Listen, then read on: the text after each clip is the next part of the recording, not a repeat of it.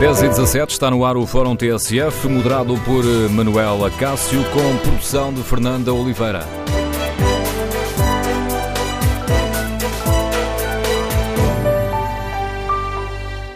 Bom dia, no Fórum TSF de hoje queremos ouvir a sua opinião sobre os dois anos de governo que se assinalam no domingo. António Costa está a ser um bom Primeiro-Ministro? Em que áreas é que o governo tem estado melhor e em que áreas é que tem estado pior? Queremos ouvir a sua opinião. O número de telefone do Fórum é o 808-202-173. 808-202-173. 173. Os ouvintes que preferem participar no debate online têm à disposição, como habitualmente, o Facebook da TSF e a página da TSF na internet. Em tsf.pt podem também responder eh, ao inquérito que fazemos. Hoje uh, perguntamos aos nossos ouvintes como classifica o trabalho do Primeiro-Ministro uh, António Costa, que avaliação fazem um, do trabalho que tem sido desenvolvido pelo Primeiro-Ministro, quase em estilo de notas de, de escola. Ora. Um, leva vantagem neste momento o mal. 63% dos ouvintes que já responderam ao inquérito consideram, ou melhor, classificam o trabalho do Primeiro-Ministro António Costa como mau, 13% bom, 17% muito bom. Queremos ouvir a sua opinião. O Governo tem cumprido aquilo que promete? Que ministros merecem uma nota mais positiva e quem merece uma nota negativa? Para participar de Viva Voz, número de telefone 808-202-173. 808-202-173. 173. O Governo já o disse, assinala o segundo aniversário no próximo domingo e nesse dia há um Conselho de Ministros extraordinário em Aveiro, uma reunião que servirá para fazer um balanço do trabalho que está sendo desenvolvido pelo Governo. Isto no domingo, já amanhã, eh, os ministros eh, do Governo vão estar na rua para assinalar dois anos de governação.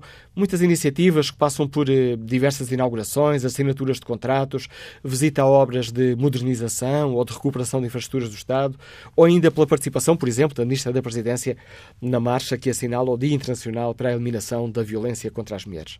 Ora, antes de conhecermos a autoavaliação do Governo, queremos ouvir a sua avaliação ao trabalho de António Costa. É esse o tema do, governo, do Fórum TSF de hoje. Como avalia o Primeiro-Ministro, como avalia o Governo, o que está a correr melhor, o que está a correr pior. Que ministros merecem nota positiva e que ministros merecem o chumbo. Recordo o número de telefone do Fórum, 808-202-173. Bom dia, Anselmo Crespo. Começamos este fórum para a análise do editor de política e subdiretor da TSF. Teste uma avaliação mais global a este governo, porque se tem ouvido muito nos últimos tempos ter perdido o Estado de Graça. E, de facto, o governo conseguiu em eu ia dizer meia dúzia de meses, mas até menos, eh, em menos de seis meses, conseguiu quase estragar aquilo que foi um trabalho de dois anos. Eu acho injusto dizer que, ao fazer uma avaliação uh, negativa uh, do desempenho do governo ao fim de dois anos, injusto por vários motivos, porque, tendo em conta, em primeiro lugar, as expectativas que estavam criadas quando António Costa assumiu o cargo de Primeiro-Ministro, essas expectativas foram largamente superadas, sobretudo do ponto de vista orçamental, é preciso não esquecer que eh, quase ninguém acreditava que era possível uh, repor rendimentos e ao mesmo tempo cumprir metas orçamentais e uh, António Costa, sobretudo uh, Mário Centeno, Ministro das Finanças, conseguiu demonstrar por A mais B que isso era possível. Depois, a grande incógnita, e essa avaliação não é possível fazer-se agora, só poderá ser feita mais tarde, a grande incógnita era perceber até que ponto é que esta estratégia orçamental era sustentável. Mário Centeno tem dito até agora que sim, que ela é sustentável.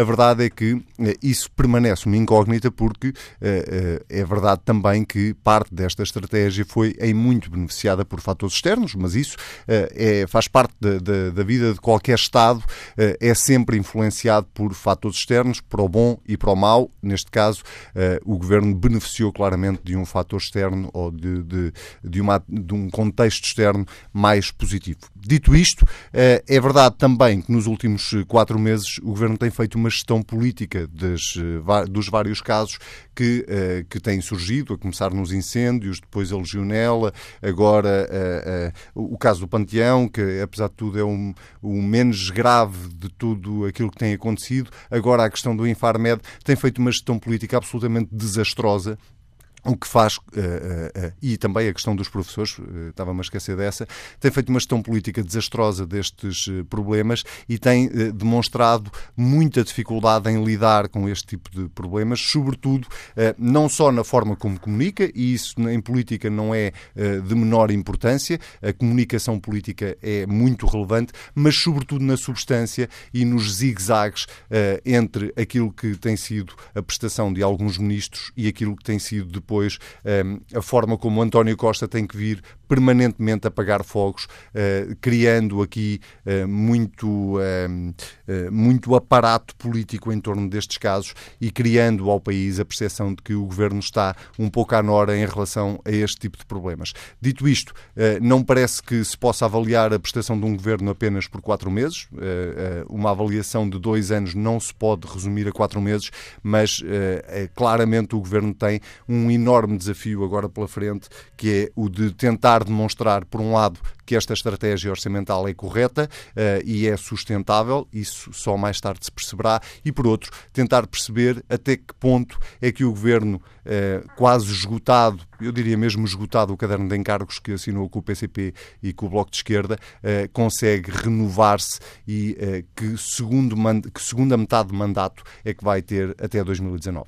Olhando para o governo de uma forma mais, mais ministério a ministério, há ministros que, em tua opinião, se tenham distinguido dos outros, quer pela positiva, quer pela negativa? Pela positiva, eu diria mesmo, uh, eu diria se calhar só Mário Centeno, uh, porque de facto ele é o grande obreiro, uh, pelo menos tem demonstrado ter um jogo de cintura muito considerável para conseguir acomodar tudo aquilo que são as reivindicações dos dois partidos ou dos três partidos que apoiam este governo.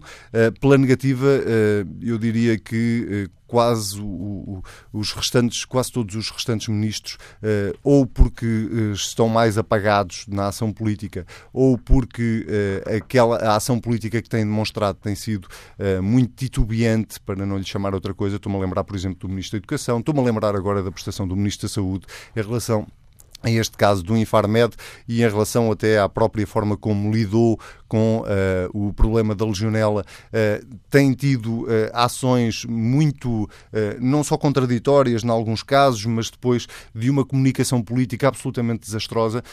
e esse é um problema que este governo tem desde o primeiro dia, é que este é o governo quase de um homem só do ponto de vista de gestão política. António Costa nunca, ao contrário de outros primeiros ministros, nunca criou um núcleo duro que pudesse de alguma forma ajudá-lo a sustentar politicamente aquela que é a ação do governo eh, e, portanto, isso obriga-o permanentemente a ser ele a dar a cara e a responder por quase tudo aquilo. Um primeiro-ministro responde, obviamente, sempre por tudo aquilo que acontece num governo, mas a, a ser ele o bombeiro de serviço cada vez que há um problema, cada vez que há alguma crise, seja eh, dentro da, dos partidos que suportam esta solução de governo, seja para o exterior, para o país, quando é preciso vir de alguma forma colocar água na fervura e António Costa tem, tem no feito. Uh, lem, basta, não é preciso ir muito atrás, basta lembrarmos do que aconteceu no caso dos incêndios, agora no caso dos professores, uh, também agora no caso do Infarmed, António Costa teve que vir dar agora uma entrevista para explicar uh, ou para tentar de alguma forma colocar alguma ordem na casa e tudo isso é a demonstração evidente que o restante executivo não está politicamente à altura daquilo que é a, a postura política do Primeiro-Ministro e, eh, desse ponto de vista, o único a quem eu daria nota positiva, e talvez por isso também se fala dele agora para Presidente do Eurogrupo, é mesmo Mário Centeno. Voltando a falar de, de António Costa, tem de alguma forma surpreendido Primeiro-Ministro, no início, era hum, muitas análises de que muito bom na gestão política, na coordenação política, e nos últimos tempos já há muitos dedos apontados ao Primeiro-Ministro, até com vários comentadores por vezes a perguntar onde é, que está o, onde é que está o António Costa de que estávamos a falar. Eu acho que uma coisa não invalida a outra, porque de facto o António Costa é um político de uma habilidade uh, muito acima da média, e isso tem-se uh, notado sobretudo na forma como ele tem uh, conseguido o equilíbrio entre os partidos que apoiam esta solução de governo e, sobretudo, a forma como ele tornou uh, o Bloco de Esquerda e o Partido Comunista reféns desta solução do governo. E quando digo reféns é porque neste momento não interessa a rigorosamente ninguém uh, que, que apoia esta solução de governo, criar uma crise política. Basta olhar para as sondagens, mesmo que uh, com estes com estas polémicas todas tenha uh, surgido algum desgaste que é natural que haja uh, na, no governo, não interessa nem ao Bloco de Esquerda nem ao Partido Comunista Português criar uma crise política e irmos para eleições antecipadas. Portanto, uh, estes partidos estão claramente amarrados até 2019, até às próximas eleições legislativas. Claro que os imprevistos podem sempre acontecer, mas se nada de muito estranho acontecer, estes partidos vão ter que estar juntos até 2019 e depois eh, vai depender muito do resultado que António Costa consiga ter para o Partido Socialista em 2019. Portanto, desse ponto de vista, António Costa mantém essa habilidade política e eu não acho que nós possamos, à segunda, quarta e sexta, achar que ele é hábil politicamente e depois à terça e quinta achar que ele perdeu essa habilidade toda. Onde António Costa não tem sido muito hábil, tem sido sobretudo na forma como eh, tem gerido politicamente para fora, para o país, aquela que tem sido a ação do governo. É claro que quando é para dar boas notícias, toda a gente é muito hábil a dar boas notícias. Eu sou incrível quando tenho boas notícias para dar. Mais difícil é pensar como é que se comunicam más notícias ou como é que se lida com uma crise. E essa gestão de crise, claramente, não tem sido uh, um, uh, um fator uh, positivo por parte deste governo. que sempre que houve uma crise maior ou menor, e é verdade que este governo se tem debatido com crises de uma gravidade extrema, a começar nos incêndios, a seca, a legionela, agora a gestão política em, em relação às progressões nas carreiras dos professores tudo isto tem sido crises que qualquer governo, eh, de uma forma ou de outra, tem que enfrentar. Essa gestão política, aí sim eu acho que eh, António Costa não tem sido tão hábil. Eh, acho que é mais fácil para ele lidar com os partidos políticos e lidar com a classe política do que propriamente depois lidar com o país e não será por isso tão estranho assim que em algumas situações, nomeadamente quando foi o caso dos incêndios, uma das acusações ou uma, um dos fatores em que se apontou o dedo ao Primeiro-Ministro era de alguma insensibilidade perdão, na forma como lidou com esses problemas. A análise do Anselmo Crespo, editor de política da TSF, lançando o debate para o qual convido os nossos ouvintes. Queremos ouvir a sua opinião. Que avaliação fazem do trabalho do Primeiro-Ministro e do Governo? Em que áreas é que o Governo tem estado melhor? Em que áreas é que tem estado pior? E que ministros uh, merecem uma nota mais positiva ou uma nota mais negativa? Número de telefone do Fórum 808-202-173, 808-202-173. 3. Primeiro ouvinte a participar neste debate um, está em viagem, é o advogado Hugo Padilha. Bom dia. Que avaliação faz? Dia. Uh, agradeço a possibilidade. Ora bem, estou a divergir um bocadinho do vosso, da análise que foi feita pelo Anselmo Crespo, uh, porque entendo que uh, existe outros setores, além, ou outros, outros ministérios, além do, do próprio Ministério das Finanças, que é inegável o mérito que a equipa do Ministério das Finanças tem tido em termos de, de gestão desde o início um, deste, do início das funções deste governo uh, e temos que nos lembrar que, entretanto, saiu parte dessa equipa do Ministério das Finanças e, no entanto, um, continuaram a conseguir atingir uh, os objetivos. É inegável essa área. No entanto, como eu disse, discordo da opinião, da opinião do Anselmo Crespo porque entendo que há outros setores onde uh, essas, essas boas notícias e esse desenvolvimento e essa capacidade de criar consensos, nós não podemos deixar de ter em atenção um ponto. Este governo é um governo que obriga-se a ter que ter consensos na Assembleia da República. Isso significa que todo aquilo que foi um programa político de PS um, e que levou a ser sufragado na, nas, eleições, nas últimas eleições legislativas, não pode ser todo ele uh, cumprido estritamente porque tem que aceder àquilo que são os parceiros uh, em termos da Assembleia da República e que têm vindo a suportar este mesmo, este mesmo governo. Significa, acordo significa cedências e por isso, obviamente, há, há, há áreas em que também tem havido outras, tem havido sucesso e tem havido progressos. Relembro a modernização administrativa, há um conjunto de medidas que já foram instituídas desde o início deste, deste governo, estamos a falar há dois anos, e que têm trazido para, nomeadamente para o tecido empresarial, é lógico que, permita-me não se pode fazer tudo num só dia e por isso há outras que, normal, que as empresas ainda reclamam, mas contudo acho que efetivamente essa, essa, essas áreas, é uma, é uma das áreas que tem estado uh, bem, tem estado a fazer progressos, tal como até já é algo histórico nos governos do, do, do Partido Socialista, tem conseguido fazer essa modernização administrativa.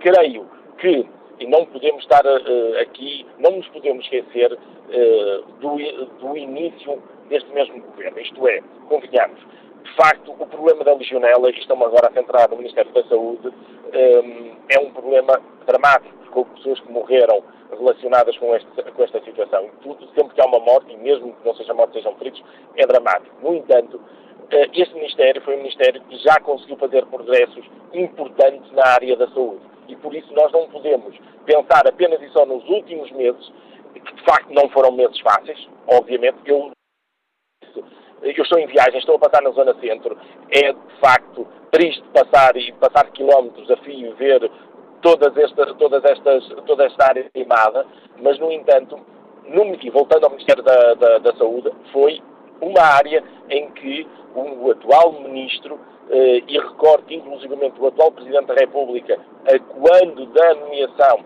do, do, senhor, do senhor Ministro da Saúde, dizia que era uma das pessoas onde tinha mais legítimas expectativas de uma, boa, de uma boa governação e parece-me que essa governação tem vindo a ser feita. É um ministério difícil, complexo, mas com desenvolvimentos, com desenvolvimentos em termos de saúde pública em Portugal e por isso acho que é importante relevar esses pontos positivos. É óbvio, é óbvio que nós temos é a habilidade do Primeiro-Ministro, mas é por isso que ele é Primeiro-Ministro. Ele está a tutelar um conjunto de outros ministros e, por vezes, tem que ficar e tem que saber ultrapassar essas mesmas dificuldades. Obrigado, Padilha, pelo contributo para este Fórum TSF. Vamos agora ao encontro do professor Carlos Jalali, politólogo, coordenador de mestrados em Ciência Política na Universidade de Aveiro. De Aveiro. Bom dia, professor, bem-vindo a este Fórum. O Governo perdeu definitivamente o estado de graça a meio do mandato?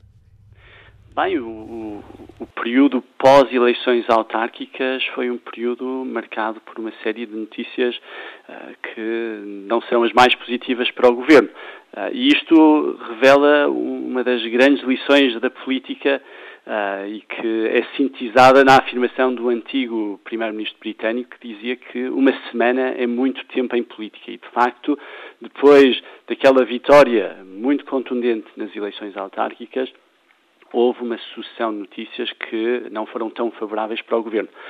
Será que isto marca uma ruptura definitiva uh, para o governo? Bem, isto o tempo permitirá avaliar, até porque uh, vivemos numa conjuntura bastante única, no sentido em que uh, o principal partido da oposição, neste momento, está virado para, para lutas internas e, e, nesse sentido, o quadro político ainda não está completo. mas, efetivamente, depois das eleições autárquicas, que marcaram uh, um, um, ponto muito alto em termos políticos para este governo, o período pós-autárquicas tem sido menos positivo. Quase poderíamos dizer, uh, professor Carlos Ali, que falou aí no PSD, que sem Passos Coelho torna-se mais difícil uh, ao governo uh, governar? Ou pelo menos comunicar politicamente as suas decisões? Eu, eu, eu, não, eu, não, eu não creio que, que haja aqui uma relação causa e efeito uh, com, a, com aquilo que está a acontecer no PSD. Um, a verdade é que houve uma série de acontecimentos um, que, que acabaram por marcar aquilo que é este período pós-autárquicas, a começar com a tragédia dos incêndios que aconteceu uh, pouco depois das eleições autárquicas. E, e, são fatores exógenos, são fatores que não derivam diretamente da ação governativa imediata, obviamente tem a ver com a ação governativa no seu conjunto, quer deste governo, quer de governos anteriores, uh, mas não é, uh, não, são, são aspectos que não são uh, controláveis diretamente. Um, e, e, agora, e o Manuel Acácio, desculpe-me estar a citar aqui antigos primeiros ministros britânicos, mas uh, um outro primeiro-ministro britânico dizia que aquilo que mais marcava a governação eram os eventos. E, e este período pós-autárquicas ilustra bem este, este aforismo de Harold Macmillan. Uh, os eventos que, que, que, que, ocorreram acabaram por marcar muito substancialmente aquilo que é esta etapa da governação pós-autárquicas. Os ventos não têm sido favoráveis nestes, uh, nestes últimos dois meses, uh, ao contrário daquilo que aconteceu antes. A chave será perceber uh, se estes ventos se alteram, Uh, e também como é que o governo pode alterar a rota apesar desses ventos contrários. E olhando para a nau do governo, uh, por vezes com ventos adversos, parece-lhe que há aí marinheiros a dar uh, melhor conta do recado e outros a merecer uma chamada de atenção? É possível fazer essa distinção? Eu, eu creio que a avaliação fazemos no imediato do desempenho de um governo é sempre uma avaliação uh, muito incompleta e que nem sempre é corroborada depois historicamente. Temos vários exemplos de governos que na altura eram avaliados muito positivamente pela opinião pública e que agora, com um passado histórico, com um olhar mais distante, são avaliados de uma forma bastante mais crítica. É? E, portanto, uh, eu acho que é demasiado cedo para fazermos a avaliação definitiva do governo. Uh, aquilo que podemos avaliar é, em larga medida, uh, a gestão corrente e também aquilo que depois as sondagens nos vão dizendo em termos da popularidade do governo, como é que essa tem evoluído. E, portanto, eu, eu, não, eu não me atreveria a fazer uma avaliação aqui definitiva. o que podemos ver dos dados disponíveis é que este governo até agora, ao longo dos dois anos, tem tido uma avaliação bastante positiva e isso reflete uh, nas avaliações feitas ao Governo especificamente, quer também depois nas sondagens. Uh, o interessante vai ser perceber até que ponto é que uh, o que tem acontecido nos últimos dois meses afeta essas percepções e depois perceber se afeta de forma mais duradoura ou se é conjuntural. E aí também a definição daquilo que acontece no PSC também vai nos permitir ajudar a perceber uh, que, que, caminho é que uh, política é que Portugal vai ter pós uh, dos próximos dois anos. Professor Carlos Ali, muito obrigado por nos ajudar a refletir sobre esta questão neste Fórum TSF, onde fazemos um balanço do Governo, quando está a meio do mandato, domingo assinalam-se dois anos. O Governo uh, celebra esse, essa passagem desse segundo aniversário com o Conselho de Ministros Ordinário, onde vai próprio fazer uma avaliação do trabalho que tem desenvolvido, a tentar conferir se estão a ser cumpridas as, aquilo que estava no programa do Governo, aquilo que tem sido prometido. Ora, antes de o Governo se avaliar a si próprio, queremos saber que avaliação fazem os nossos ouvintes do Primeiro-Ministro Primeiro-Ministro, dos Ministros, o que é que está a correr melhor, o que é que está a correr pior. Número de telefone do Fórum 808-202-173, 808-202-173. Bom dia, Jorge Maia, é empresário, ligando-nos de Santa Maria da Feira. Que balanço faz destes dois anos de governo de António Costa? Bom dia, Sr. Cássio, bom dia ao Fórum. A avaliação que eu faço é bastante positiva em termos gerais. Na verdade, este governo veio dar uh, uma enorme uh, esperança a nós como povo, porque veio com uma atuação à partida e com sinais muito positivos em termos de poder credibilizar a política, que está, anda muito por baixo, com casos que, de políticos, e principalmente com os dois ex-primeiros ministros, que nós sabemos. Estou, estão a ouvir? Estamos a ouvi-lo. Ouvi um sinal principalmente com os dois últimos primeiros-ministros que tivemos, que não ajudaram nada à credibilização da política.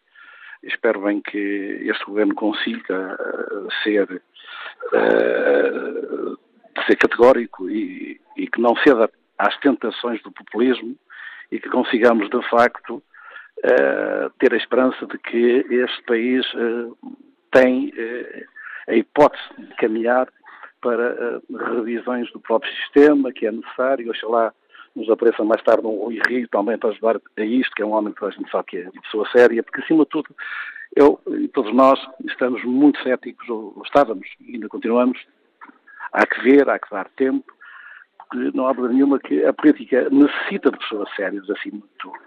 Para além da seriedade, também é óbvio que tem que haver competência. Este governo tem tido competência em vários setores, em vários setores. É como está o Ministro das Finanças e tem-nos ajudado, de facto, a, a que, uh, sob o ponto de vista internacional, nós sejamos reconhecidos hoje como estando no bom caminho. Oxalá não haja acedência a tentações de forma que possa prejudicar isto, quanto a, a esta coligação, sendo coligação, é muito, muito, muito frágil.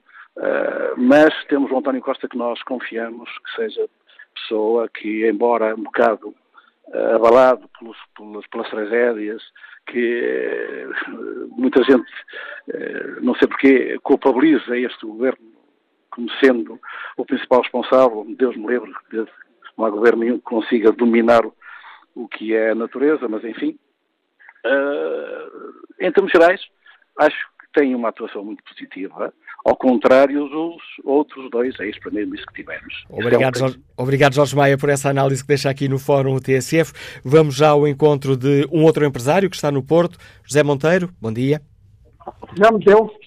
Bom dia, José Monteiro. Já está a ouvir? Não. Não nos está a ouvir, já vamos daqui a pouco retomar o contacto com este ouvinte. Vamos ver se temos mais sorte no contacto com eh, David Coimbra, empresário agrícola que está em Vila Flor. Bom dia. Muito bom dia. Eh, em termos eh, de análise geral, aquilo que me parece é que esta governação é bastante habilidosa. Eh, eu não gosto de habilidosos, gosto de competência. E a competência tem de. estes governantes têm de se deixar das conversas da treta, bons e maus, esquerdas e direitas, e olhar para os assuntos importantes do país e, e governar como deve ser. Mas, especificamente aqui, e pela minha experiência, eh, pessoal e profissional, aquilo que eu queria chamar a atenção era para a economia. Uh, ninguém, e portanto não é um problema específico deste governo, mas já dos anteriores, uh, e ninguém está a dar a atenção que ela é devida. Em particular a um binómio que é empresas-banca. isto é uma tragédia em termos da relação banca-empresas e, portanto, é o problema mais grave que nós eh, temos no nosso país, nem sequer se compara com os incêndios, é muitíssimo mais grave eh, aquilo que, que, se está a passar. Eh, repare-se que o crédito às empresas reduziu-se em 50 mil milhões de euros desde a crise financeira. No final do ano passado, 30% das pequenas empresas, já depois de destruídas todas estas que foram destruídas pelos 50 mil milhões, 30% destas pequenas empresas estavam em incumprimento bancário. Portanto, são empresas a liquidar a curto prazo. Eh, temos o regulador preocupado em eliminar o crédito vencido, o crédito mal parado, eh, mas não nada preocupado em que ele não volte a acontecer. E tudo isto que está a acontecer é por ignorância pura e simples eh, dos bancos, do regulador e dos governos que têm de ter atenção a estas coisas. Reparem que uh, fazem um elogio tremendo àquilo que fizeram com a reposição de salários. Isso, por ano, não representa mais de mil milhões a destruição de crédito às empresas é da ordem dos 6 mil milhões de euros ano. Isto ninguém, ninguém dá, dá por isto, ninguém, ninguém vê o que está a passar. E, e, o problema é que nós vamos ter agora um problema muito sério da destruição do sistema bancário também, porque eles estão sem meios de receitas, daí vermos quer dizer, o crescimento das comissões, mas estão sem, sem, sem meios de receitas, porquê? Que as receitas deles vêm, por exemplo, da economia de casino. Portanto, emprestar às grandes empresas eh, ao papel disto, ao papel daquilo, quer dizer, com cagagésimos de taxa de juros. E estão a liquidar eh, o crédito às pequenas empresas, que, embora algumas eh, desequilibradas, aliás, como fazia análise do professor Augusto Mateus, portanto, a fragilidade é muito grande. Mas qual é o combate da fragilidade feita pelo, pelos bancos? Se a empresa está frágil, passam-lhe as taxas de juros para 10, 12% e exigem reembolsos do crédito que têm. Isto, quer dizer, isto tecnicamente é de um absurdo tremendo. Isto é uma estupidez de todo o tamanho. Se tivessem uma política correta de taxas de juros sensatas e reembolsos adequados às necessidades e às possibilidades das empresas, nós teríamos poupado 90%, provavelmente, desta destruição. E, repare, o que é que acontece? Com 50 mil milhões de crédito menos, eh, eh, eh, portanto, desde 2009 até agora, isto significa, porque são estas empresas que estão liquidadas e que estão a pagar taxa de juros 10%, quando o custo para eles é quase zero, estas empresas, isto significa uma redução de receitas da ordem de 5 mil milhões de euros. Aqui acresce depois as imparidades destes 50 mil milhões. Portanto, nós estamos a caminho de uma tragédia. Portanto, a banca acontece, vimos o que aconteceu com, com o novo banco, vimos o que está a acontecer com, com a Caixa, que recebeu 4 mil milhões, e a, a grande vitória é que, em vez de 150 milhões de prejuízos, só tem 47.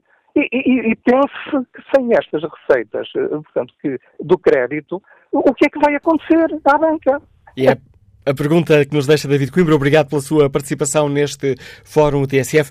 Peço aos ouvintes uma capacidade de síntese que puderem para podermos escutar aqui o maior número de opiniões que nos for possível.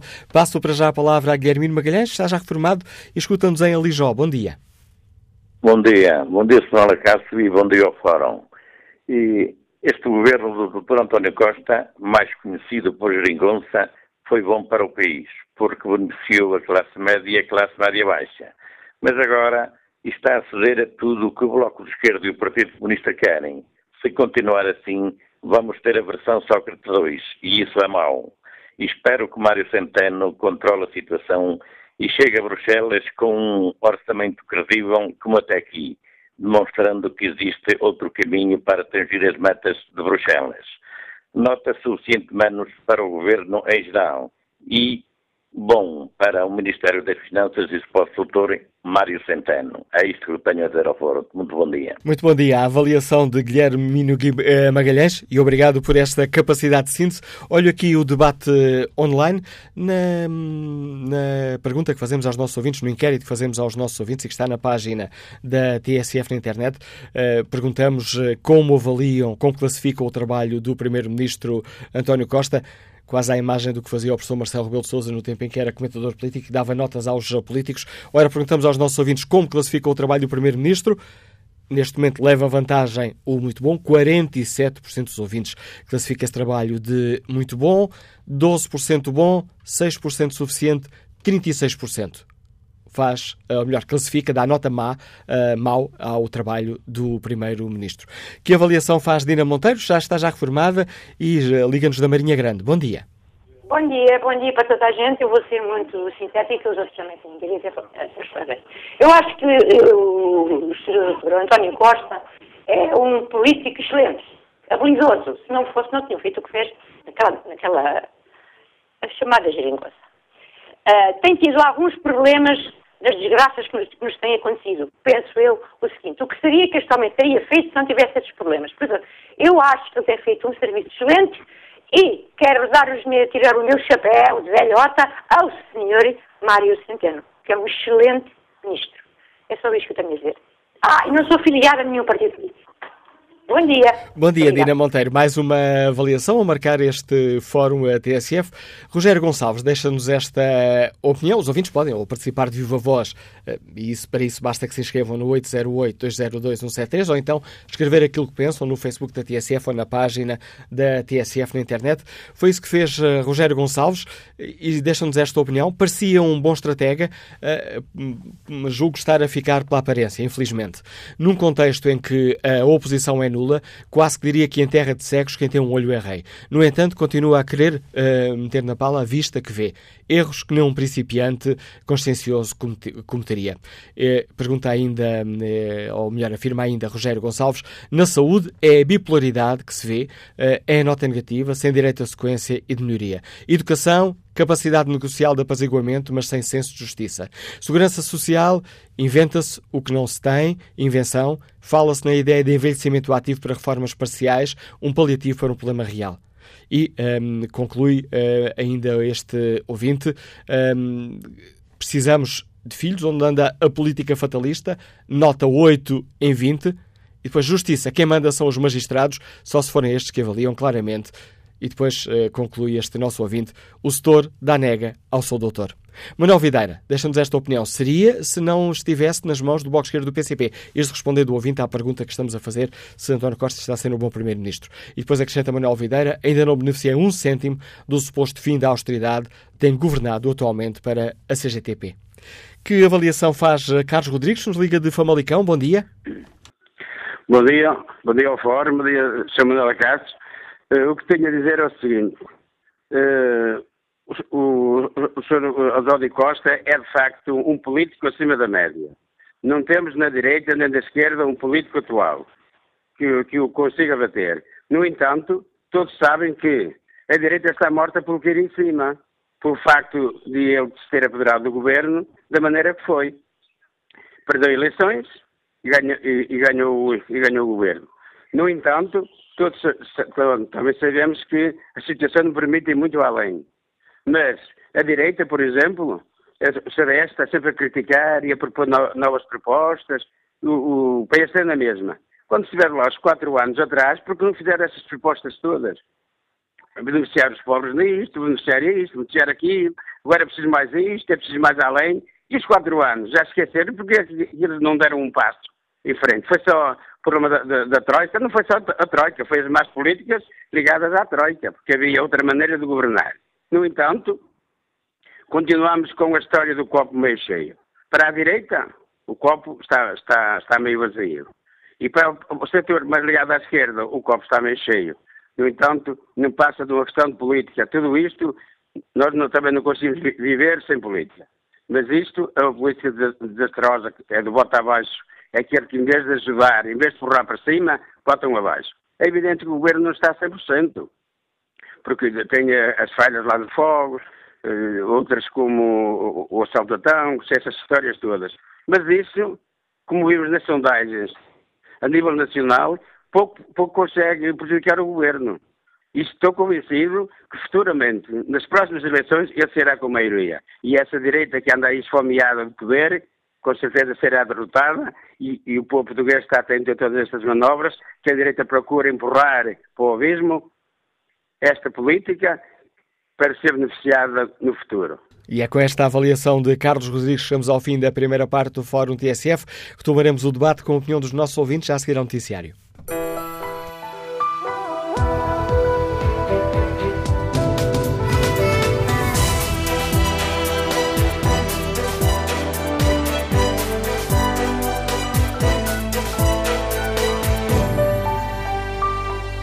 No Fórum TSF de hoje, perguntamos aos nossos ouvintes que avaliação fazem do trabalho do Primeiro-Ministro, que avaliação fazem do Governo, o que é que está a correr melhor e pior, que ministros têm a distinguir pela positiva ou pela negativa.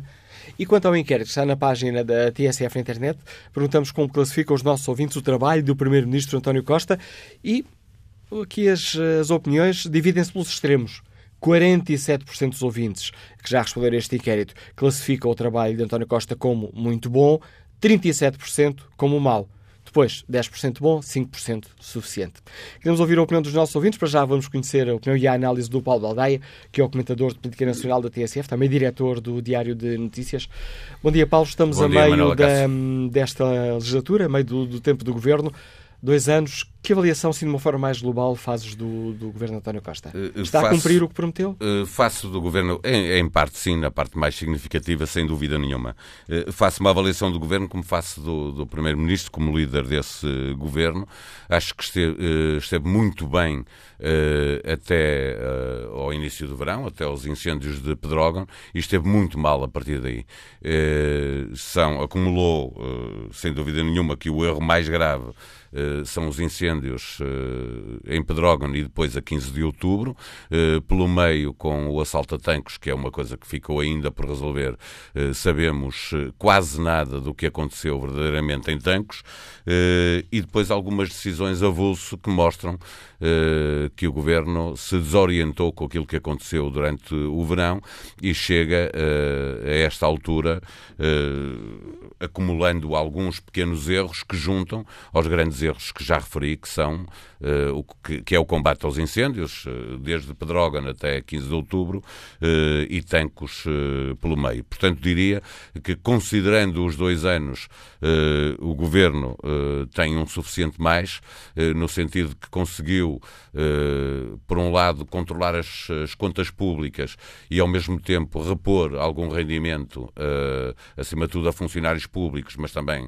aos trabalhadores de uma forma geral com o fim da sobretaxa de, de IRS, e essa era a grande aposta eh, do governo e foi conseguida, mas depois eh, mostrou uma grande desorientação política que ainda por cima colidiu com a expectativa que tinha sido criada de que esse era o, o, o grande trunfo de António Costa e deste governo, que é do Partido Socialista, eh, eh por conseguir eh, ter o apoio do PCP e do Bloco de Esquerda, também do PEV, com cedências a essa esquerda, sem pôr em causa o controle orçamental que era crucial na relação com Bruxelas.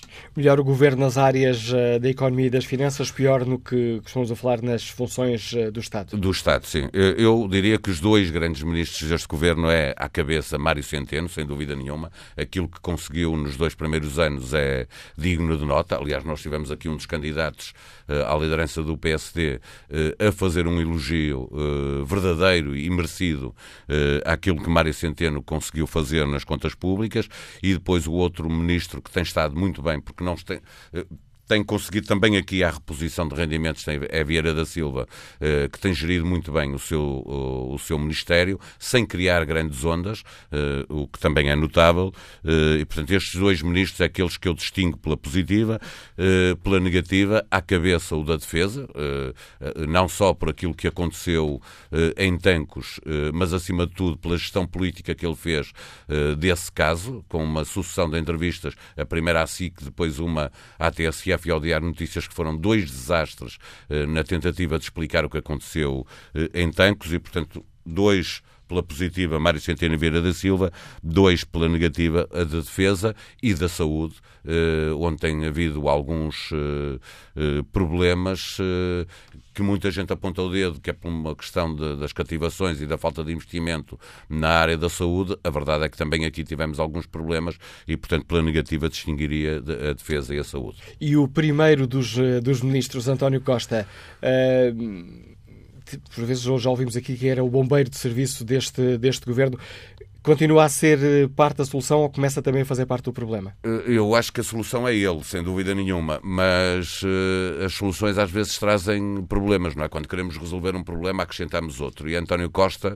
uh, uh, comecei por dizer isso, que é se, se no princípio, se nos dois primeiros anos primeiro ano e nove meses esteve muito bem, sem grandes problemas políticos.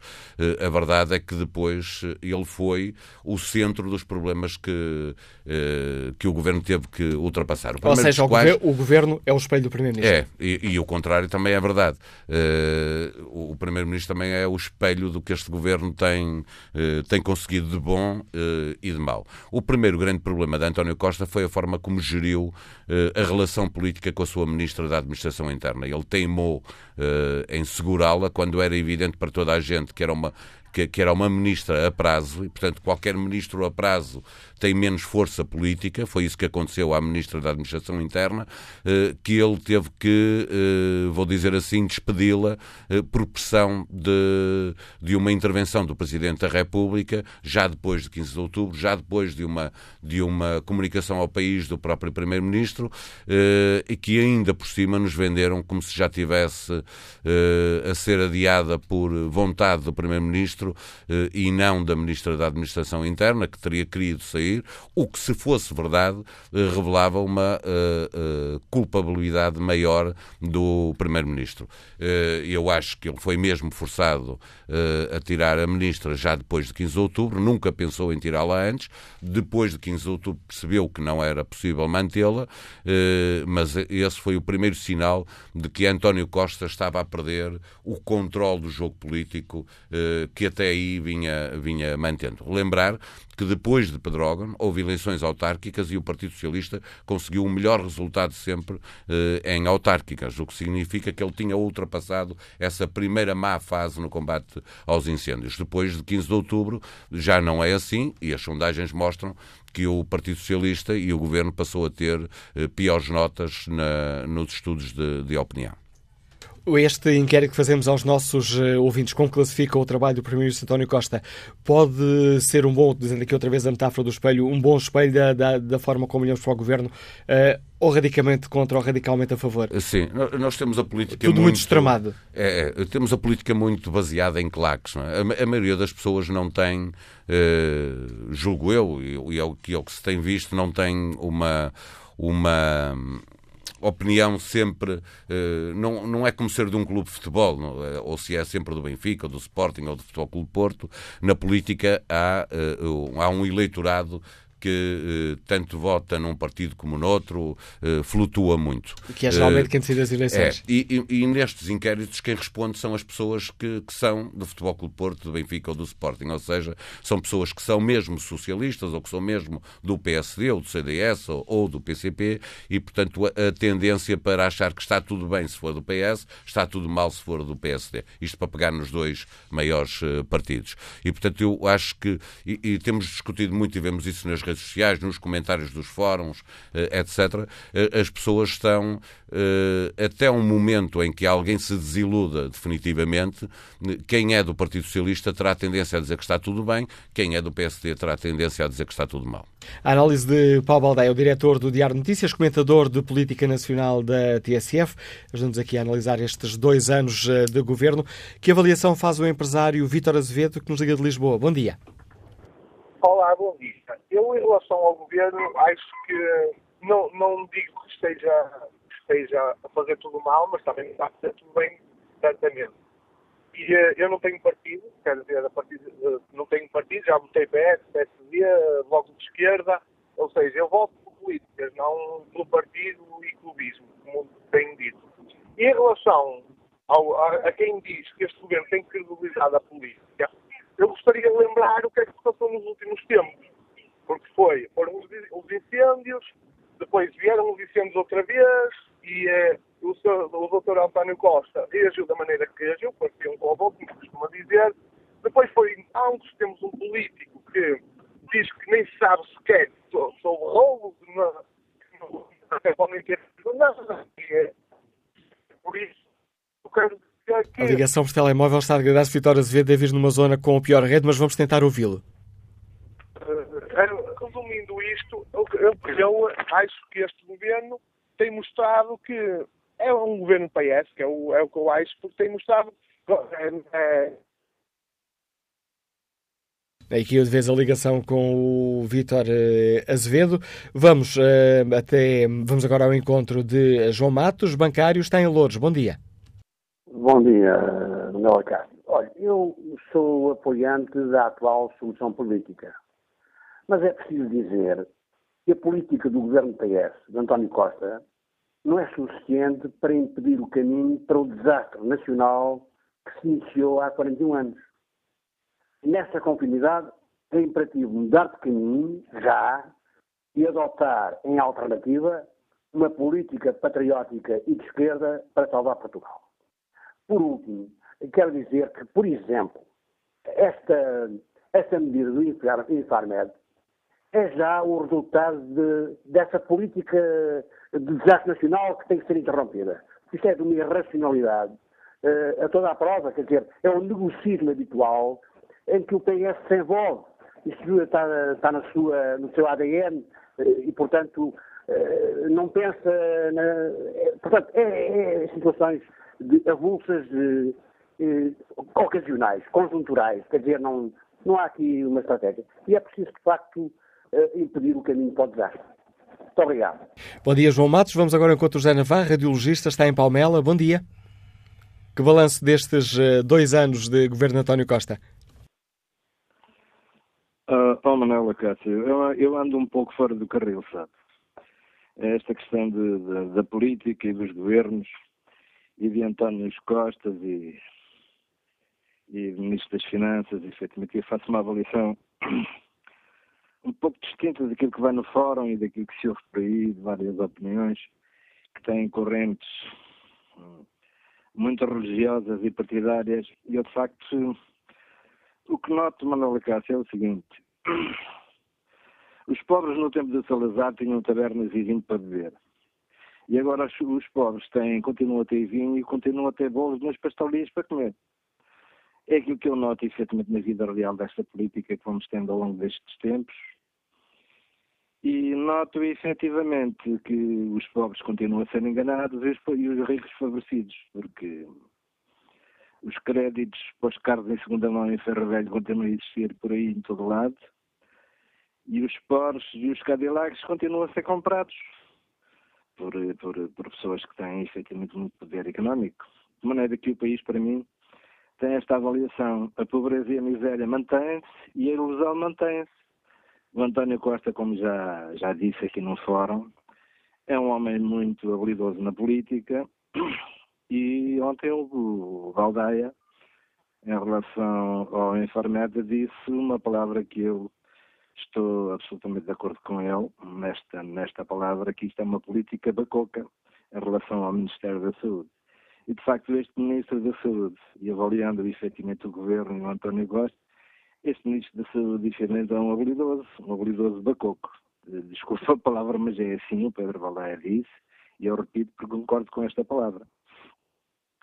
De maneira que Manuel Acácio, um, continuamos na ilusão que um dia este país vai ser um país desenvolvido em todos os aspectos e que a miséria vai desaparecer mas eu não tenho essa esperança, pelo menos a curto prazo. Manuel Acácio, bom dia. Bom dia, a análise nos deixa o José Navarro. Olha aqui o debate eh, online. Domingos Pereira escreve: o Primeiro-Ministro António Costa fez o que era necessário fazer, que era pôr a direita na oposição e deixá-la a pregar no deserto. Espero que por muitos anos, uh, diz Domingos Pereira.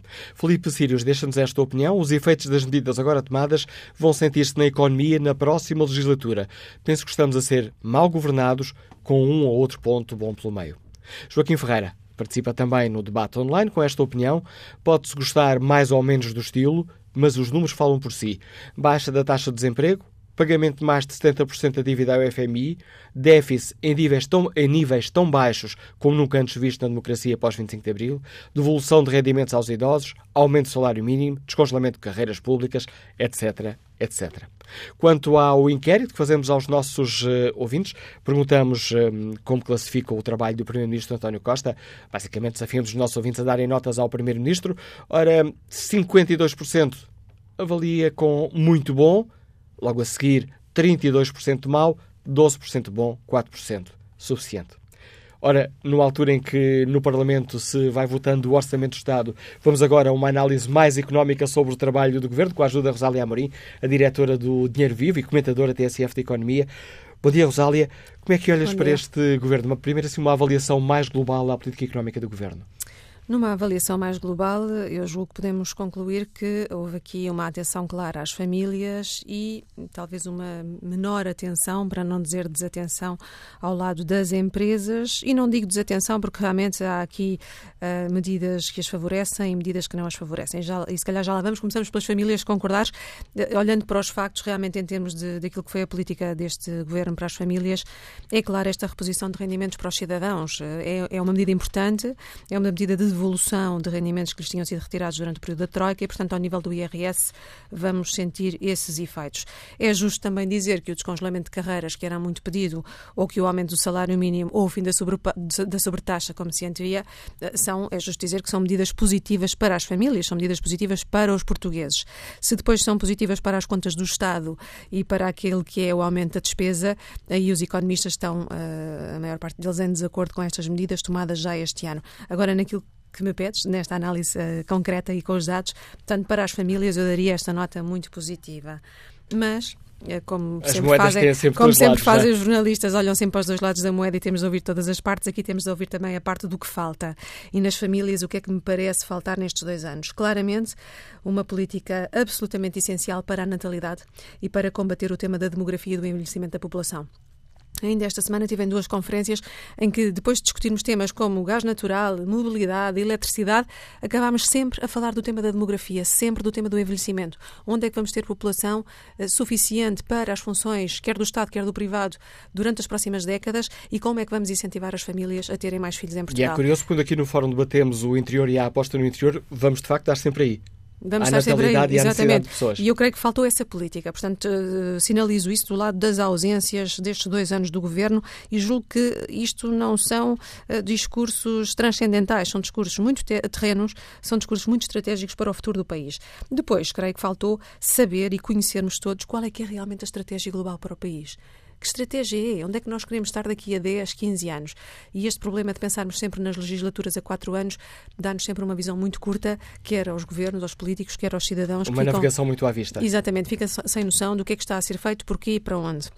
Depois, uh, é importante dizer também que, ao nível dos impostos, por um lado, há a reposição de rendimentos, por outro lado, uh, pelas análises feitas e pelas contas feitas por vários especialistas, há uma carga fiscal que aumenta através dos impostos indiretos. E também é preciso ser dito que esse fator acaba por penalizar as famílias. Portanto, entre o balanço, se colocarmos aqui uh, dois pratos da balança, o deve e o haver, podemos dizer que sim, que este governo foi mais amigo das famílias e, portanto, a balança das medidas que as beneficiam tem mais peso peso e talvez menos um bocadinho do outro lado, mas ainda assim eu reforço, mesmo que este prato da balança tenha menos peso, há questões estratégicas como a natalidade que deviam lá estar e que fazem falta. E em termos das empresas?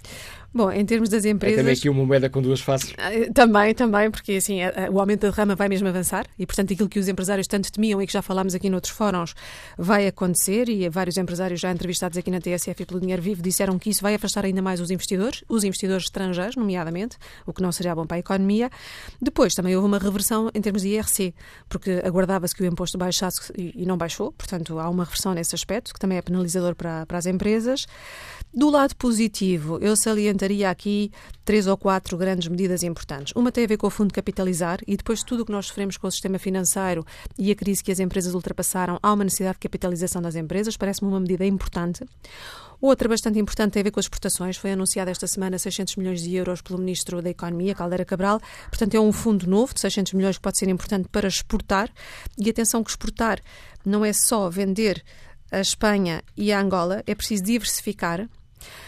Uh, e junta-se a isto também um fundo que se chama Internacionalizar, foi aprovado esta semana em Conselho de Ministros e que também tem essa preocupação de diversificar nos destinos. Isto é muito importante porque Espanha também sofreu uma crise profunda. Angola, como nós sabemos, tem tido momentos conturbados uh, internos e externos, nomeadamente na transferência de divisas, e precisamos começar a olhar mais para outros mercados. Deixa-me destacar ainda, porque é uma área que me é muito cara, no caso das startups, há um fundo que é o Fundo 200M, portanto 200 milhões, que também foi realmente uma medida importante importante para dinamizar aquilo que se chama hoje em dia o ecossistema da inovação e das startups. Acho que valia a pena ainda falarmos aqui de algumas medidas em relação à, à macroeconomia e ao país, se, se, ainda tivermos aqui uns minutos. Temos, temos, até porque é importante, não, por vezes, fazer uma análise mais, eh, mais política, mais abrangente e outro olhar mais concretamente os números de, sobre o que estamos a falar. Exato. Olhamos aqui para a árvore das famílias e a árvore das empresas, vamos olhar agora para a floresta. Eu julgo que para o país, nestes dois anos, foi mesmo muito importante, primeiro, sairmos do procedimento de déficit excessivo. Isso transmitiu um nível de confiança para Portugal e para os mercados importante. Deixa-me fazer, do lixo... deixa fazer o ouvinte. Isso é mesmo importante. É, é importante, sobretudo, como indicador que transmite a confiança e, e, quebra uma desconfiança muito profunda que havia. Ou seja, no dia a dia isso não se traduz em mais dinheiro nos nossos bolsos, mas pode traduzir-se em maior apoio no financiamento, compra de dívida, estabelecimento de relações comerciais, investimento. É mais uma chega, é mais uma gota no copo que vai enchendo com medidas que são importantes para a economia. A saída do rating, portanto, a saída do lixo do, em relação ao rating do país foi importantíssima. Isso também mexe muitíssimo com os custos de financiamento das empresas e é fundamental. Portanto, Portanto, é uma medida importante para o país, mas com reflexo empresarial, com esse impacto no financiamento. E depois, eu acho que é justo também assinalar o crescimento da economia, o desemprego a baixar, as exportações a crescer, e aí temos de incluir o turismo, mas também gostava de dizer que estas três áreas são mérito do setor privado, do trabalho do setor privado. Portanto, é certo que o governo uh, tem tido uma boa conjuntura, tem tomado algumas medidas certas, mas quem tem trabalhado para estes indicadores, no fundo, são as empresas. E aí também temos de ser justos para com os patrões, tantas vezes criticados e por vezes bem, mas o setor privado respondeu e respondeu bem a esta conjuntura. Este é mais um governo do Centeno das Finanças ou do Caldeira Cabral da Economia? Bom, eu arrisca, é do António arriscaria, do... arriscaria dizer que pela primeira vez, uh, e até como jornalista que acompanha estas áreas há muito tempo, senti uma maior cooperação entre o Ministério da Economia, o Ministério das Finanças, até o Ministério da Justiça no que toca às medidas de simplificação e aceleração da burocracia na Justiça. O Ministério da, da Tecnologia, Ensino Superior e da Ciência também tem tido aqui vários programas de cooperação e um, nesse aspecto há aqui alguma maior interligação inteligente do ponto de vista do atingimento dos objetivos e inteligente também do ponto de vista político. Aliás, onde António Costa é, é, é, especialista, não é? Na gestão da política. Portanto, houve uma maior cooperação entre todos os ministérios. Claramente, o Ministro das Finanças tem tido um papel muito preponderante, tendo em conta tudo o que nós temos vivido em termos financeiros, mas não podemos dizer que é um governo só de Centeno ou que só ele é que marca esta, esta meia legislatura, meia legislatura. Portanto, eu creio que há aqui uma cooperação uh, importante, importante para a economia, importante para o país. Rosália Marinho, obrigado por nos ajudares a avaliar estes dois anos uh, do governo, a análise da diretora do Dinheiro Vivo. Pode ser consultado na net ou um, ao fim de semana, ao sábado, no Diário Notícia e no Jornal de Notícias, também a comentadora TSF de Economia. Que avaliação destes dois anos de governo, deste meio caminho andado, faz Agostinho Magalhães, ex-imigrante que nos liga do Porto? Bom dia. Muito bom dia, Sr. Manela Cássio. Eh, antes mais, muito obrigado por ter entrado em linha. Olha, eu queria só dizer duas coisas, que é o seguinte.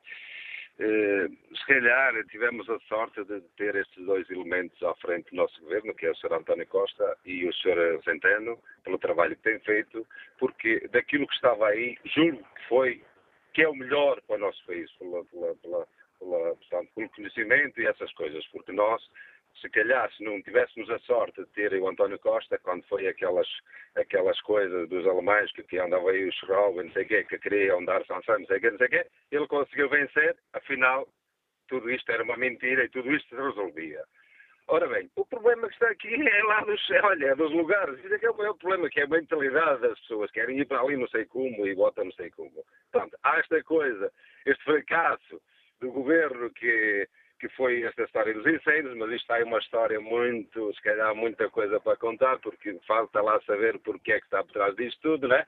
Parece-me que se calhar já nem, não é de outra forma, senão com o lume, que vão querem dar cabo do homem. Né? Então, isto é preciso, é, é, é, é, preciso as pessoas é, é, mudar um bocadinho, porque eu digo uma coisa, pessoas imigrantes vivem na linha da frente de um país organizado, e desde que vim para Portugal e com todo gosto e gosto muito está no meu país, mas sofro constantemente, sofro dia a dia que vejo coisas que isto podia levar a outro rumo.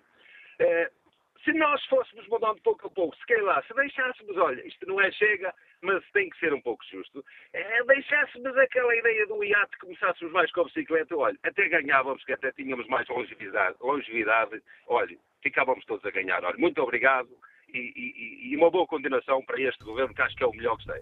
A análise de Agostinho eh, Magalhães, eh, que nos liga do Porto. Seguimos viagem até Aveiro, neste um, ehm, saltar pela opinião dos nossos ouvintes, para escutar a opinião de Fernando Lamas. Bom dia.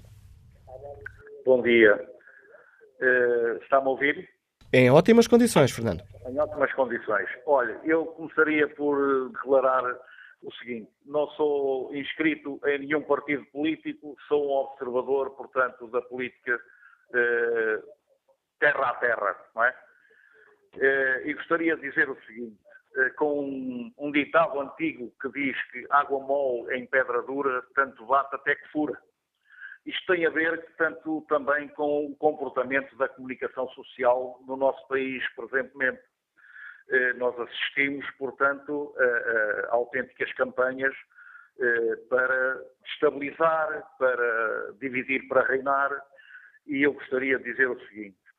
Eh, em relação, portanto, aos 24 meses de governação deste governo, com o primeiro-ministro António Costa, e com o apoio da Assembleia da República, do PCP, do Bloco de Esquerda e do uh, atenção que o Partido Socialista está a governar com o programa do Partido Socialista, não é?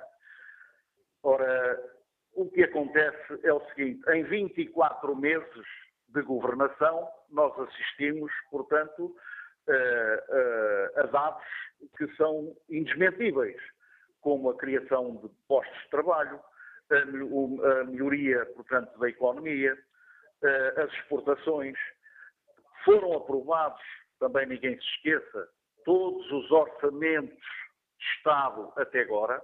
Não houve, portanto, não houve, portanto, problemas com os orçamentos de Estado. Eh, e queria citar aqui o seguinte: o anterior governo, eh, portanto, que esteve lá durante quatro anos e meio, eh, foi um governo que, em relação a, a, a questões estruturais do país, o que é que fez? O que é que fez esse governo para, de facto, implementar as grandes alterações estruturais? Não fez nada. Foi para além da Troika. Os portugueses, os reformados, eh, os, ficaram mais pobres. Ora, este governo, portanto, com o apoio do PCP, do UOC e do PEV, conseguiu já fazer muito em 24 meses. E não podemos esquecer que em quatro, portanto, dos 24 meses, quatro meses foram de autêntica selvageria. Ou seja, qual é a resposta do Ministério Público em relação aos, às cento e tal pessoas que foram presas hein, e detectadas por, por incendiários? Que lançaram o caos neste país para quê? Para quê? Qual é a resposta do Ministério Público até este momento? Quantos foram presos? Quantos foram condenados? E toda a gente se lançou em cima do governo, em cima do primeiro-ministro. Bom, eu gostaria de dizer o seguinte: eh, é evidente de que casa onde não há pão, a direita, neste momento, e não só, não é? Não tem razão não tem razão, porque foram criadas muitas condições e apenas em 24 meses vem agora a comunicação social dizer que há quatro meses terríveis na governação. Bom, eh, vamos esperar pelo, pelo segundo ano, digamos assim, desta governação eh, e eu penso que, penso que, de facto, é positiva a governação. É positiva pela, pelos dados eh, que vieram a público e, de facto, nós não podemos esquecer o investimento já que, foi, que tem sido feito em setores importantes. Na saúde, não podemos esquecer que já aumentaram o número de enfermeiros. Não podemos esquecer que já foram aumentado o número de médicos. Não podemos esquecer também, como eu disse há pouco, que foram criados milhares mais de 200 mil postos, novos postos de trabalho. Ora, isto é porque, de facto, a política que se tem, eh, portanto, desenvolvido no país tem sido uma política correta. Ora bom, eh, eu penso que, de facto, eh, por exemplo, eu gostaria de. Ultimamente foi criada mais uma polémica em relação a trazer para o Porto o, o Infarmed. Eh, talvez a forma como foi publicitada não tenha sido a forma correta, mas eu penso que no Norte criar um sistema de formação de novos técnicos para a área do medicamento não seria desajustado. E por que não estudar esta, esta situação? O desafio que deixa o Fernando Lamas nesta análise ao Governo. Obrigado pela sua participação neste uh, debate que fazemos aqui olhando dois anos de Governo. Volto a olhar aqui o debate online. Uh, Maria Irene Florencio deixa-nos uh, esta opinião. Mais me pareceu o surfista, em época alta das ondas da Nazaré, que se conseguiu equilibrar na crista da onda da conjuntura, mas depois, para fazer a pirueta, estrambilhou-se pela praia fora. Muito mau em gerir problemas, pouco sensível em aceitar as responsabilidades, curto de humildade política, autoritário para o povo, mas submisso aos parceiros. Enfim, nesta avaliação do Primeiro-Ministro António Costa, eh, conclui Maria Irene Florencio, enfim, nota de 0 a 10, dou-lhe 5. Bom dia, David Inês, o diretor do Jornal Público, bem-vindo ao Fórum da TSF. Que avaliação fazes deste governo, primeiro uma avaliação assim mais global, mais geral? Olha, deixa-me começar por onde acabou o ouvinte anterior. Um, ele estava a falar do caso do, da transferência do Infarmed de Lisboa para o Porto. E é curioso porque o Governo está hoje a fazer, ou, de hoje ou amanhã, a fazer dois anos, um, e, e o, este ciclo de governação teve duas fases bastante uh, marcadas. Uh, e a primeira fase, que nós costumamos atribuir uh, ao incêndio, ao grande incêndio de Pedrógão, uh, teve uma outra particularidade esse mesmo dia. Esse sábado foi o sábado em que António Costa anunciou que já não era Lisboa, mas a cidade do Porto, quem iria um, candidatar-se, uh, em nome de Portugal, a receber a EMA, a sede europeia de, da, da, Agência, da Agência Europeia de Medicamentos, que numa inversão completamente imprevista e muito pouco justificada, aliás, pelo governo na altura, um, depois de largos meses em que a candidatura de Lisboa estava em curso. É curioso que uh, estejamos hoje a discutir este ciclo, este segundo ciclo de governação, uh, obviamente mais negativo, para António Costa, precisamente com uma nova polémica sobre uma derivada, perdão, uma derivada, dizia deste, deste mesmo, desta mesma decisão.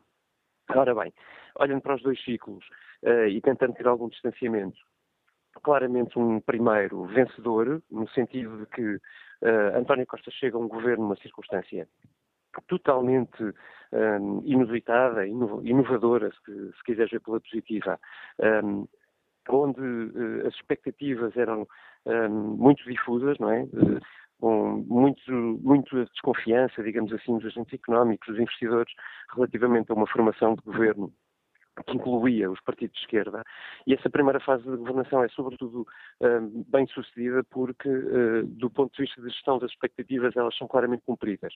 Uh, Mário Centeno consegue chegar ao fim desse primeiro ciclo, com uma sucessão de notícias um, muito simpáticas, escapando o processo de sanções da União Europeia, cumprindo limites de déficit uh, orçamental, enfim, nos principais indicadores económicos, a economia a crescer bastante, o desemprego a baixar, e, portanto, isso serviu para que os agentes económicos uh, tivessem ou ganhassem alguma confiança no, no essencial da estratégia do governo, digamos assim. As coisas começaram a correr bastante pior a partir daquele sábado, trágico, também com o incêndio de Pedrógão Grande, onde se percebe que quando, uh, quando uh, as circunstâncias uh, se tornam mais difíceis, para um governo que tem que ser gerido em muitas plataformas ao mesmo tempo, com muitas mãos, se torna muito mais difícil fazer uma coordenação política eficaz. Ou seja, até ao momento, até aquele sábado, tudo foi gerido com alguma previsibilidade, digamos assim, dentro do cenário de um, eh, difícil coordenação que, que, esta maioria exige, um, eh, mas a partir dali tudo se tornou bastante menos uh, previsível e, portanto, muito mais difícil de gerir. E eu acho que o, o governo mostrou, uh, como é natural nos governos, mas aqui uh, em escala maior, as suas fragilidades de uma maneira bastante clara para toda a gente, desde, desde o momento daqueles incêndios, que depois foi prolongando em, pequeno, em pequena escala e em maior escala, com incidentes como foram roubos de tancos, até hoje muito pouco esclarecido, como seja, por exemplo, o novo incêndio de outubro passado, isto apenas para falar dos, dos casos mais evidentes, mas que se foram multiplicando, não há praticamente semana em que o governo não tenha que acudir a uma qualquer, a uma qualquer polémica que nitidamente com dificuldades de gestão política. Há, de todo modo, é preciso frisá-lo, uma, uma gestão, enfim, pelo menos de ciclo económico, que continua a ser favorável ao governo. A economia, mesmo desacelerando um pouco no último trimestre, uh, continua em, em, boa forma. E, e um, a circunstância da coligação de esquerda, portanto do, do, Partido Socialista ter encontrado dois parceiros, três parceiros uh, à sua esquerda, uh, permite-lhe fazer uma gestão política muito eficaz.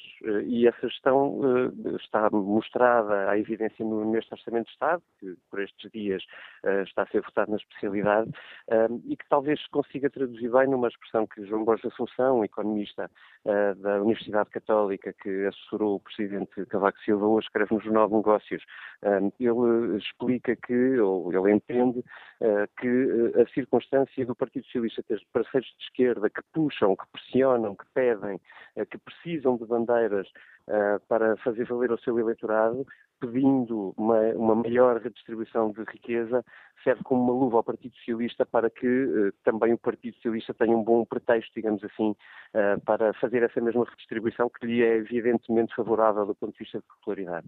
Isso tem servido para uh, mitigar os efeitos destas dificuldades dos últimos meses e, portanto, que deixam ainda António Costa numa situação de relativo conforto quando olhamos, por exemplo, para as sondagens que estão sendo publicadas todos os meses. E esta, olhando para, para o Governo, para os diversos eh, ministros, parece que há ministros que se têm distinguido dos outros, seja pela positiva ou pela negativa? Ou está tudo muito, muito igual, tirando Mário Centeno? O, o Cristiano Ronaldo do Eurogrupo, como já foi chamado? Pegando precisamente no que tu dizes, Manuel, há, um, há umas semanas eu tive um almoço com deputado socialista que de resto conhece bastante bem António Costa uh, e que uh, usava uma imagem que vou transmitir e que eu acho bastante acertada. A, a, impressão que nós temos deste governo, quer no ciclo positivo, quer também no ciclo negativo, é de que é um governo composto por um primeiro-ministro, um ministro e vários secretários de Estado. O ministro é evidentemente Mário Centeno, porque Mário Centeno, por, ehm, pela posição que teve e pela importância que teve na construção desse ciclo positivo, uh, acabou por reforçar o seu poder e ganhar alguma capacidade, digamos assim, negocial muito própria dentro do governo. Os restantes ministros, na verdade, parecem muito pouco autónomos. Uh, para dar o exemplo uh, mais difícil, se quiseres, de Constança Urbano de Sousa, que acabou por sair do governo na sequência da segunda tragédia de incêndios deste uh, verão, em conceituado, um, uh, Constança Urbano de Sousa pareceu ser uh, uma, uma secretária de Estado de António Costa, que de resto foi Ministro da Administração Interna, portanto ainda tinha essa, essa circunstância adicional. Uh, em todas as decisões parecia que era António Costa que comandava tudo. A mesma coisa, por exemplo, um exemplo mais curto, uh, com a transferência do Infarmed agora para a cidade do Porto é uma decisão que apanhou tanta gente de surpresa que o próprio ficou a impressão que Adalberto Campos Fernandes foi também ele apanhado de surpresa, quer dizer, e, e, e ficamos com, com, uma clara sensação de que tudo foi decidido em cima entre António Costa e Rui Moreira. E, portanto, eu tenho muitas dificuldades olhando abaixo do nível de Mário Centeno, um, uh, e, claro, isto descontando uh, casos pontuais, como seja Pedro Nuno Santos, que obviamente sempre na tendência do Primeiro-Ministro ganhou alguma preponderância na mecânica da geringonça, um, muita dificuldade em encontrar ministros com um peso político suficiente para que António Costa lhes uh, tenha que dar uma autonomia Uh, António Costa, que é evidentemente um primeiro-ministro muitíssimo centralizador, uh, e temos sentido isso. Uma vez mais, quer no ciclo positivo, e portanto com, carregando as coisas boas, quer no ciclo negativo, uh, e eu acho que arrastando o governo em várias circunstâncias para problemas desnecessários. Obrigado, David Inês, por nos ajudares a refletir e a olhar este, estes dois anos de governo. Assinalam-se no próximo uh, domingo. O governo vai reunir-se num Conselho de Ministros uh, especial para fazer uma autoavaliação do trabalho desenvolvido até ao momento. Hoje, aqui no Fórum, antes dessa autoavaliação do Governo, perguntámos que avaliação fazem os nossos ouvintes. E na pergunta que está na página da TSF na internet, quase à moda da escola de pedir uh, que notas dão os nossos ouvintes ao Primeiro-Ministro. Ora, leva larga vantagem, neste momento muito bom, 55% dos ouvintes classifica com muito bom o trabalho do Primeiro-Ministro António Costa, a seguir 23% classificam de mau, 18% bom, 4% suficiente.